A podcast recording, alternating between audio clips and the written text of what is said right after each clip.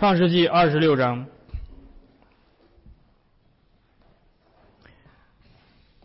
我们今天回到创世纪，继续沿着创世纪的记录来一同的思想上帝在救赎历史当中所赐下的各样的启示。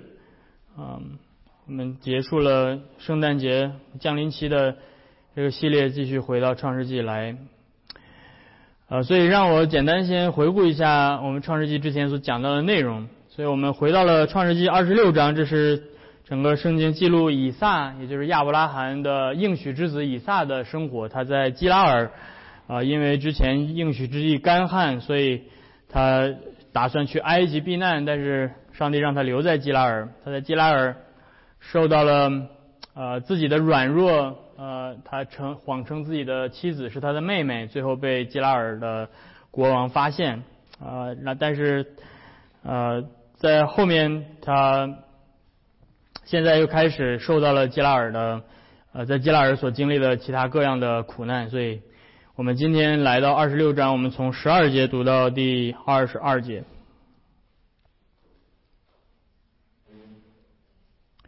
以撒在那地耕种，那一年有百倍的收成，耶和华赐福给他，他就昌大，日增月盛，成为了大户大富户。他有羊群、牛群，又有许多仆人。非利士人就嫉妒他。当他父亲亚伯拉罕在世的日子，他父亲的仆人所挖的井，非利士人全都塞住，填满了土。亚比米勒对以撒说：“你离开我们去吧，因为你比我们强盛的多。”以撒就离开那里，在基拉尔谷支搭帐篷，住在那里。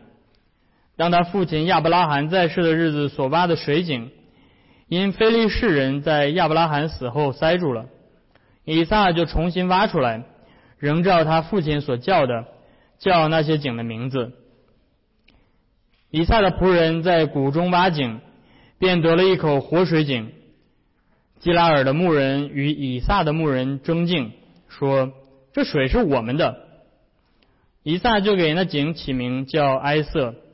因为他们与他相争，埃色就是相争的意思。以撒的仆人又挖了一口井，他们又为这井又为这井争竞，因为以撒给这井名，因此以撒给这井名起名叫西提拿，西提拿就是为敌的意思。以撒离开那里，又挖了一口井，他们不为这井争竞了，他们就给那井起名叫利和伯，就是宽阔的意思。他说：“耶和华现在给我们给了我们宽阔之地，我们必在这地昌盛。”我们今天读上帝的话就到这儿。在我们回来再看这场旷世史诗的巨著《族长二亚伯拉罕之子》之前，我们先需要进行一一点前情回顾。啊，我们刚才也提到了以撒因着应许之地干旱饥荒。决定去埃及避难，然而当他来到基拉尔的时候，上帝却向他显现，要求他留在基拉尔地，并且应许与他同在，保护他。不过在基拉尔，以撒担心非利士人会为了抢夺他的妻子而杀害他，所以他如法炮制父亲亚伯拉罕的懦弱之举，谎称他的妹他的妻子是他的妹妹。虽然蒙混过关了很长时间，但是最终被基拉尔王亚比米勒揭穿。可是亚比米勒非但没有抢夺他的妻子，反而设立了一条新的法律来保护他，禁止任何人伤害以撒和他的妻子。到此为止，有了国王的法令保护，以撒可以和他的妻子啊利百加在基拉尔过上无忧无虑、幸福的生活。然而，麻烦并没有呃因此而结束，在基拉尔那股神秘的、古老的黑暗势力。正在暗流涌动，不断伺机破坏至高者耶和华从伊甸东方所宣告的女人后裔的救赎计划。我们其实已经看到这股黑暗势力在工作。他们首先尝试从女人后裔的继承人，也就是以撒的身上动手。他想，他们想让以撒来投靠谎言和虚假的力量，而放弃真理。然而，上帝却通过外邦君王的责备。带领以撒回到光明的真理这一边。看到再无法再一次破坏以撒的内心，这这股黑暗的势力开始寻求从外部找机会破坏上帝计划。这就是我们今天要一同来看的，就是以撒在基拉尔所遇到的、所领受的上帝的祝福，和他遇到的那股黑暗势力的阻挠。所以我们首先从第十二节开始看以撒收获的丰收以及他所遭遇的嫉妒。十二到第十六节，十二节开始说，以撒便在那地开始耕种，那一年有百倍的收成，耶和华赐福给他。尽管在这饥荒当中，但是上帝特别看顾这位应许之子，使他的劳苦工作得到充足的回报。所以弟兄姐妹们，这也提醒我们。上帝的祝福并不是让我们不劳而获，上帝的祝福需要我们呃努力的参与到我们的工作当中。呃，有的时候我们会误解啊，把上帝的祝福，把上帝的呃所赐给我们的这一切的祝福当做是我们可以不劳而获啊，这就是上帝的祝福。不劳而获从来不是上帝的祝福，上帝的祝福是叫我们能够通过我们的努力的工作来赚得我们所应得的回报。然后接下来，啊，十三节告诉我们说，他就昌大，日增月盛，成为大富户。这又让我们看到了上帝的祝福在这个地上所彰显的。有的时候我们会误解，呃，包括耶稣在地上所提到那个比喻，啊，富人进天国是何等的难，好像比骆驼穿过针眼儿还难。所以我们有的时候会误解，一切这世上拥有财富的人都是恶人啊，这是错误的。呃，我们看到上帝祝福呃族长们亚伯拉罕、以撒在这里面，上帝给他们的祝福是呃包括地上的许多丰富的物质生活，所以这并不是一个拥有这些财富并不是错误，拥有这些财富并不是罪恶啊，而是也但是也并不意味着所有这在这地上富足的人都一定是啊上帝所喜悦的，所以我们需要。把呃需要用一个非常清醒的头脑去面对啊上帝的祝福啊接下来我们看到的是这些祝福虽然啊是上帝所赐的，但是这些祝福也产生了许多的纷争和嫉妒。第十四节说他有牛羊群牛群有许多的仆人，然后接下来说非利士人就嫉妒他，以撒的富足使得非利士人眼红。这是撒旦的工作。我们看到撒旦看到上帝既然祝福以撒，那么他就要借着其他人的嫉妒来攻击以撒。撒旦的工作之一，弟兄姐妹们，就是让人产生嫉妒，看不得别人好。凭什么他能获得这么多祝福？这小子刚来基拉尔，对吧？凭什么比我们这些世世代代居住在基拉尔的人赚的还多？我们平时撒种。也就收获个一倍两倍的，他一撒种收获一百倍，这个太不公平了。这个嫉妒我们看到包含着许多的罪，这个嫉妒包含骄傲的罪，包含自卑的罪，包含懒惰的罪，包含贪婪的罪，包含对他人伤害之心。嫉妒是一种无理智的愚蠢的罪。我们第十五节看到，接下来，非利士人有多么的愚蠢。第十五节写到，当他父亲亚伯拉罕在世的日子，他父亲的仆人所挖的井，非利士人全都塞住，填满了土。这是一个极其愚蠢的嫉妒的罪。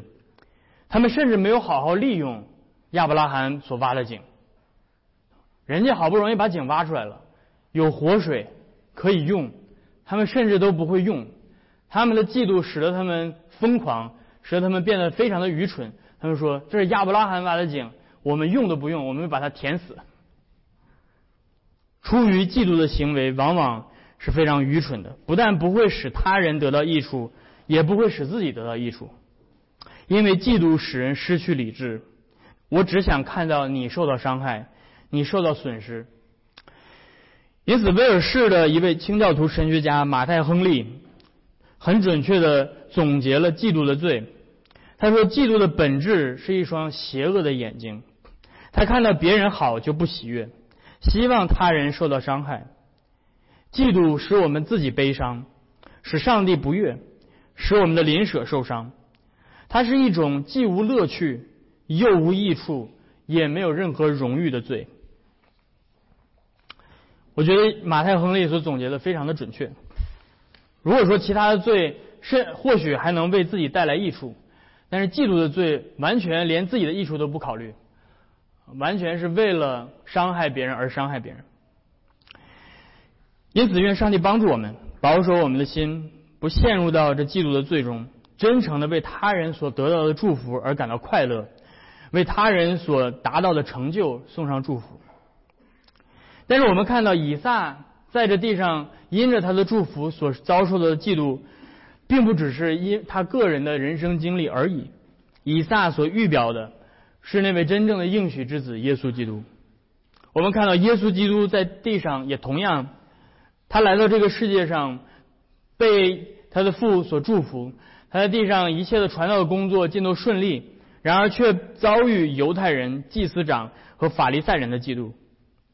因着他的教导和所行的神迹，百姓都跟随他，所以法利赛人就嫉妒说：“看呐，世人都随从他去了。”而出于嫉妒，祭司长把耶稣抓起来，让本丢比拉多来审判他，并且极力大声的喊着说：“定他十字架，定他十字架。”而当马可记录耶稣被祭司长带到这个本丢比拉多面前的时候，马太。呃，马可在第十呃马可福音第十五章第十节说，比拉多知道祭司长之所以这样做是出于嫉妒，所以我们看到以撒所经历的一切是为了预表那位真正的应许之子耶稣基督，而我们看到在基拉尔，以撒因为亚比米勒之前颁布的法令是受到法律保护的，所以黑暗势力要操纵。借着嫉妒来操纵这些非利士人，向女人的后裔发起争竞和抢夺，并且在亚比米勒的要求下，以撒离开基拉尔，脱离这个法律的保护，在来到城外的山谷里支搭帐篷，好叫他能够有更多的机会受到这些非利士人的伤害。所以这是接下来所发生的，从第十七节到第二十二节，在基拉基拉尔城外的山谷里，以撒继续的挖井。而菲利士的这些呃牧羊人则抢夺他所劳动的成果，所以这是我们要来看的第二段。以撒来到了菲菲利士城外，他所做的第一件事情就是把曾经他父亲所挖的水井被菲利士人堵住的这些水井重新打开，使活水的泉源泉源重新的涌出。第十八节，然后他也效法他的父亲，在山谷当中挖井。而这时，这股黑暗的势力继续来阻挠。这一次是通过争竞、争吵、纷争。这里面的争竞，并不是我们所谓的吵架而已，而是一种蛮横的，包括使用武力的方式来抢夺的意思。所以，以撒挖了第一口井啊！你要知道，在古代挖井是一件很困难的事情，对吧？你要想想，没有这些。先进的科技这些仪器，对吧？你可以尝试一下，在你们家后院挖一口井试试，是是需要花多少的精力时间啊？呃，就拿着一个铁锹，你去挖井是非常困难的啊。今天有这钻头，你要随便在地上，但是你也需要了解这个地况，呃，这个这个地形这些地貌啊。如果你能够很准确的判断，今天比较有经验的打井的人。啊，拿这个钻头去打这个井，那个钻头也需要上上万美金，对吧？你要打下去，如果打到一些比较坚硬的岩层，你都甚至打不出来水啊。所以你可以想象到，在这个古代的世界里面啊，以撒他的仆人们就拿着这个铁锹啊，甚至当时可能还没有铁器啊，去打一口井是非常困难的。但是以撒好不容易打了第一口井，然后这些非利士人就跑过来说：“这个井是我们的。”这叫什么？这叫不要脸，对吧？这 这叫这叫这就叫争竞。什么叫争竞？就是啊，这抢抢劫，是吧？所以以撒给这第一口井起名叫 Ezek，意思就是争吵的意思啊。那其实是一本把这个翻译成叫做不义啊，unrighteousness，哀色啊，所以你看中文每一次翻译一个词儿，你说这词儿是啥意思？那就是翻译者也不知道是什么意思啊，所以他就把它音译过来，Isaac。这是一种霸道的、蛮不讲理的行为，所以第一口井被非利士人抢走了，这变成了他们的井。你好不容易辛辛苦苦，对吧？披星星戴月亮挖出来的一口井，然后别人过来，哎，说好，这个井是我的了啊，所以你觉得气不气？很生气，没办法，为什么？因为是在别人家地盘，对吧？这个是非利士人的地，他们人多势众，所以这是一种耍流氓的行为。然后接下来以撒又挖了第二口井，以撒说算了，我也打不过他们，不跟他们争了，所以我要去挖第二口井了。然后又费劲巴力的挖了第二口井，结果他们又过来，又说。你挖的这口井也是我们的啊，所以他给这第二口井起名叫做啊 Sitna 西提拿，所以你听这个词 Sitna 像什么？像撒旦这个词，所以这个词的词根就是撒旦这个词，这就是为什么我们一开始提到说以撒在这里面开始受到了黑暗势力的攻击，以撒用这个名字意识向我们表明他意识到。他所遇到的这一切的争竞，这一切的流氓行为，是出于那个真正的撒旦，抵挡者、反对者。这个词也表明，以撒所遭遇的种种的拦阻，是源自于那个古老幽暗的抵挡者，那条古蛇。而非利士人正是与这位女人后裔彼此相争的蛇的后裔。所以你看到了吗？在这个看似不经意、看似好像世间比较常见的这种呃这种呃各种地痞流氓的这些行为，在以撒的身上所发生的时候，正应验了那个古老的预言，就是上帝在伊甸东方所说的：女人的后裔要与蛇的后裔彼此相争，就在这里出现了。女人的后裔在做什么？女人的后裔在挖水井。蛇的后裔在做什么？蛇的后裔在阻止女人的后裔挖水井。那水所做的是什么呢？水所带来的是生命，水所预表的是圣灵的工作。那个耶稣来到世上说：“从我信我的人腹中将会流出活水的江河来。”这生命的道，然后赐人生命的。而撒旦的工作。则是阻止女人的后裔向这个世界带来生命，所以这一切并不只是意外，弟兄姐妹们，这一切以撒所遭遇的这一切，并不只是简简单单的，只是在异乡被欺负而已。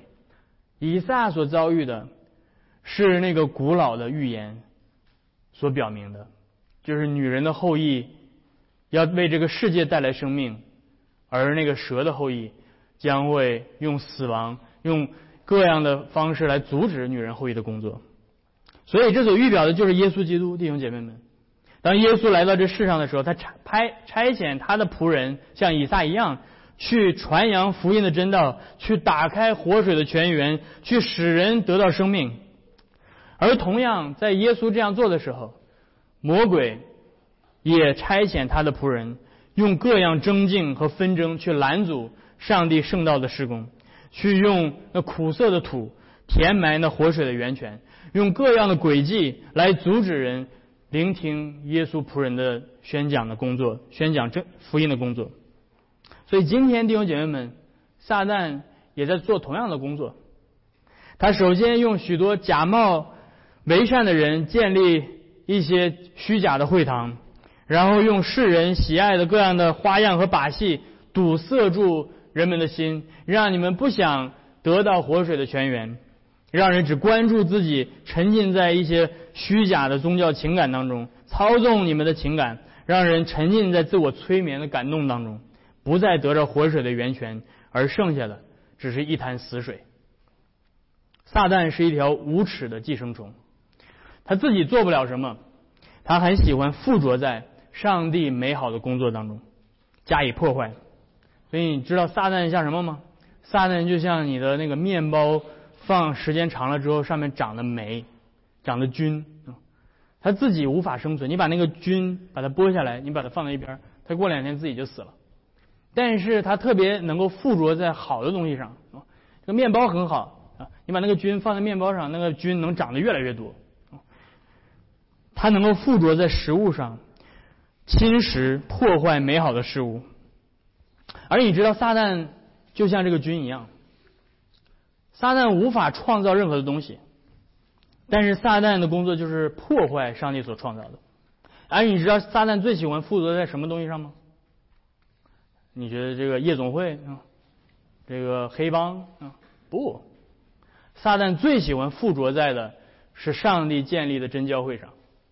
这是撒旦最喜欢附着的地方，所以你看启示录里面提到，当耶稣基督在小亚细亚建立的教会里面，过了不到一代，就已经出现了撒旦的会堂。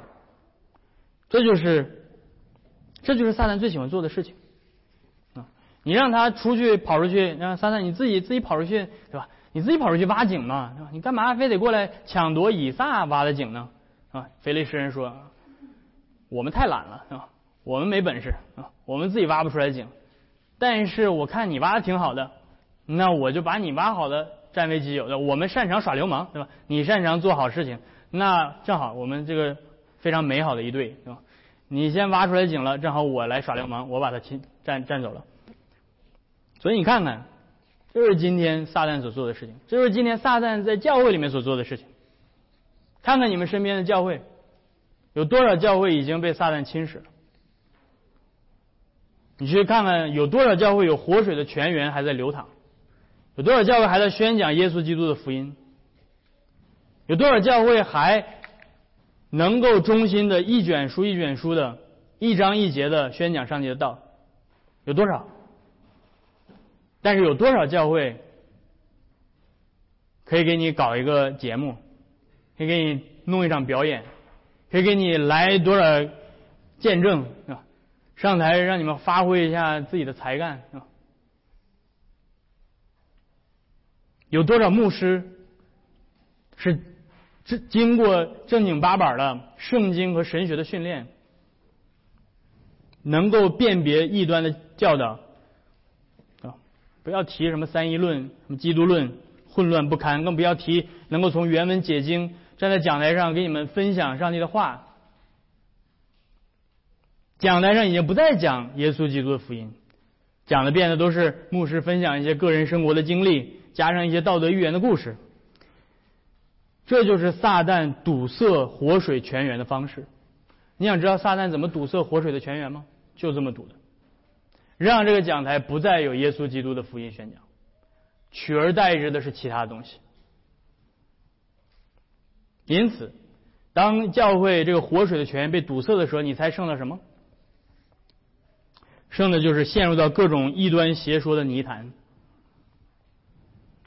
从此之后，教会的道德就会沦丧，对吧？有的时候，有一些人会说啊，教会道德沦丧，这个这个只是表面现象，没有圣道，没有没有坚固的教义的信仰，道德沦丧是必然的事情啊。在教会里面搞破鞋的多不多？你见过在教会里面搞破鞋的吗？我见过很多，在教会里，见过在教会里面各样犯奸淫的、偷窃的、买卖圣职、利用教会赚钱的，你能想到的、想不到的，我经历过的，你们可能也经历过的，说出来比世界都都恶心。为什么？因为活水的泉源被堵塞了，就是因为这个。所以在表面上会留下一潭肮脏污秽的泥潭。所以我们需要什么？我们需要以撒，我们需要那位真正的以撒，我们需要我们的救主耶稣基督来重新把那些被魔鬼所堵塞的活水的泉源重新打开。我们需要做的是，在今天这个时代，我们需要的是。各地的教会重新回到耶稣基督的信仰。我们需要做的是每一个讲台能够重新的宣讲耶稣基督的福音，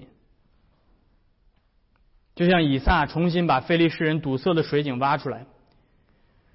在历史上，上帝也借着他的教会当中所兴起的这些领袖们，来重新恢复耶稣基督的福音。就像曾经在中世纪的晚期，上帝兴起的。那些改教家们一样，当中世纪的教会陷入到这种被污泥所堵塞的这样的境况，上帝兴起这些改教家们，重新发现耶稣基督的福音，重新把这个活水的泉源打开，把淹没在黑暗当中的福音重新点亮。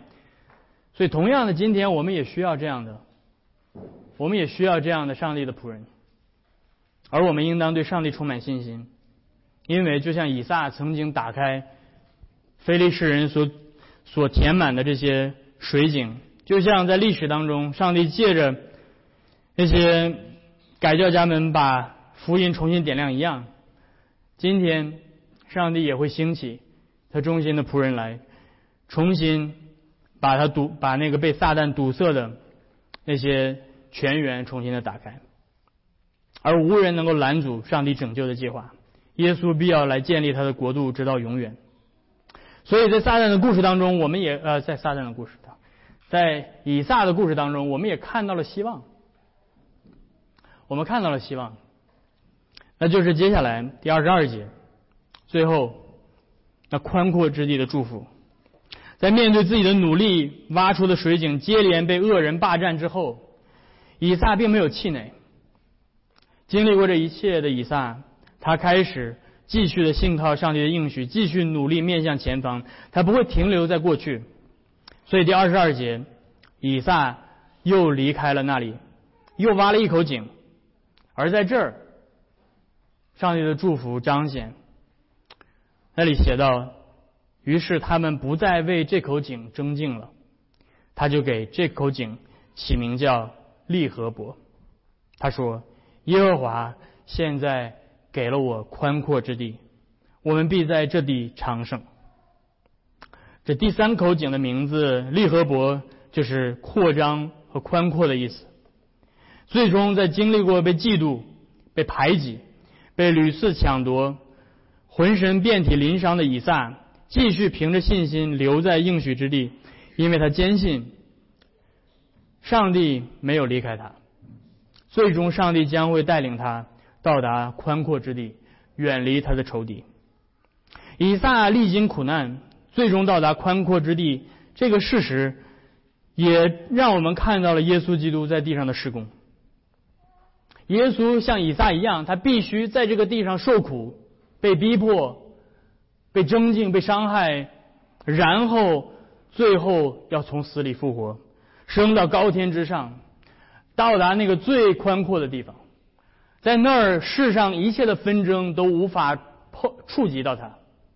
上耶稣升到高天之上，坐在上帝宝座的右边，超越这世上一切澎湃翻腾、喧嚣无比的各样的纷争。因此，耶稣胜过他一切的仇敌，他所到达的那个宽阔之地就是天堂。所以，弟兄姐妹们，我们看到的，借着以撒这个故事所看到的是什么呢？是耶稣基督。以撒在这地上所经历的一切，就是耶稣所经历的；而耶稣所经历的弟兄姐妹们，就是教会所经历的。因为耶稣说：“仆人不能胜过主人。”这世界如何逼迫你们，如如何逼迫我，这世界也照样会逼迫你们。耶稣所经历这一切，也是你们每一个属耶稣基督的信徒在这世上所要经历的。这预表着，所以你看到在使徒行传。我们看到保罗、巴拿巴他们去传福音，他们去各地建立教会。在使徒行传第十三章，我们看到保罗跟巴拿巴所经历的，他们到了这个，他们到了一个地方，然后在安息日去讲道，但是犹太人看见他们讲道吸引了这么多人，然后圣经那里面记录说，他们就满心嫉妒。硬驳斥保罗的话，并且毁谤他。于是保罗和巴拿巴就放胆说：“神的道先讲给你们原是应当的，但是因为你们弃绝这道，断定自己不配得永生，我们便转向外邦人去了。因为主曾经这样说：我已经立了你做外邦的光，叫你施行救恩直到地极。于是外邦人听见这话就欢喜，赞美神的道。”凡预定得永生的人，就都信了。于是神的道传遍了那一带的地方。但是犹太人教唆城内有名望的人，逼迫保罗和巴拿巴，将他们赶出境外。二人对着众人跺下脚上的尘土，就往以哥念去了。看到了吗？这就是耶稣基督的差遣的仆人所经历的，和以撒所经历的是完全一样的，难道不是吗？而今天同样，这个历史在不断的重演，在不断的重演。那最后可能我要回应的一个问题就是，可能有一些人当他们读到这些记录的时候，会觉得说，以撒或者耶稣或者耶稣的使徒们，他们所采取的回应的方式或许太过消极了。他们为什么不主动的出击，而是要忍气吞声，对吧？你说你挖你这口井是你挖的，对吧？那过来抢你的井。你为什么不据理力争？为什么不还击？为什么不保护你的财产啊？反而你要你要退缩。同样的，有的人会认为耶稣在这地上也是一样的，被这些犹太人、被这些法利赛人、被这些祭司长苦待。耶稣啊，你为什么不为自己出头呢？很多人，甚至包括在耶稣挂在十字架上的时候，有的人也也会。为耶稣的这种做法感到不解，是吗？耶稣，如果你现在从十字架上下来，把他们都吓死了，对吧？那你不就赢了吗？这是撒旦，这是撒旦的另外一个轨迹，要用现世的胜利来表明，来来来专注到让让耶稣让基督徒专注到在这个世界上的胜利，要让他们专注获得这世上。一切目前所有的，而弟兄姐妹们，这就是为什么？让我来告诉你为什么女人的后裔在这个世上受苦是必然的，而且他们不会主动的出击，是因为时间还没有到，是因为时间还没有到。你觉得耶稣很懦弱吗？在十字架上被人唾弃，被人。吐口水，对吧？被人各种辱骂，各种毁谤啊！你要是从十字架上下来，我们就信你。哎呦，你能，你还说天天说救别人呢？你连自己都救不了！你觉得你觉得耶稣在十字架上委不委屈？太委屈了。耶稣说：“你儿嬉屁的，对吧？让我差遣十二营的天使从天上直接下来把你们都浇灭，对吧？”耶稣没有。耶稣忍气吞声在十字架上，为什么？因为他的时候还没有到。耶稣在地上，在他第一次来的时候，他的使命就是要来受苦的，他就是要来受苦的，他就是要来受委屈的，他的身体就是要来被鞭打的，他的脸就是要被扇嘴巴子的。他的背就是要承受比拉多的鞭伤的，他的手就是要被那个钉子穿透的，因为这是他的使命。但是，当他第二次来的时候，当他第二次来的时候，他要带着。一切从高天之上的圣天使来来审判这个世界，你不要觉得耶稣很窝囊。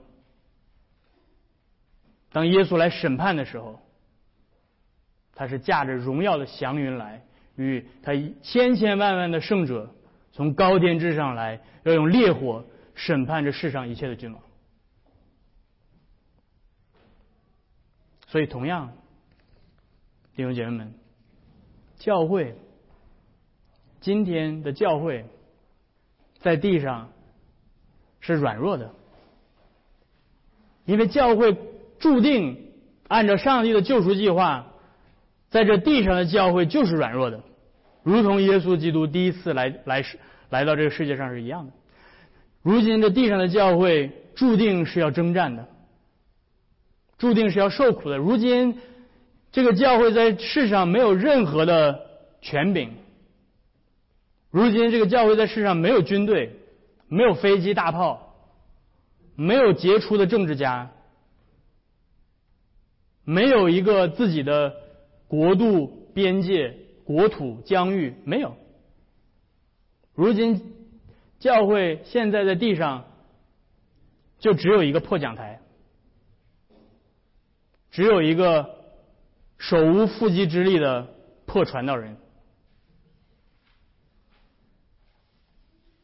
但是，等到基督再来的时候，这个浑身伤痕累累的教会将会从死里复活，将会披戴永恒的、永不朽坏、永不衰残的新的身体。他要穿戴整齐，如同新娘迎接新郎一样，从天降临那个天上的耶路撒冷。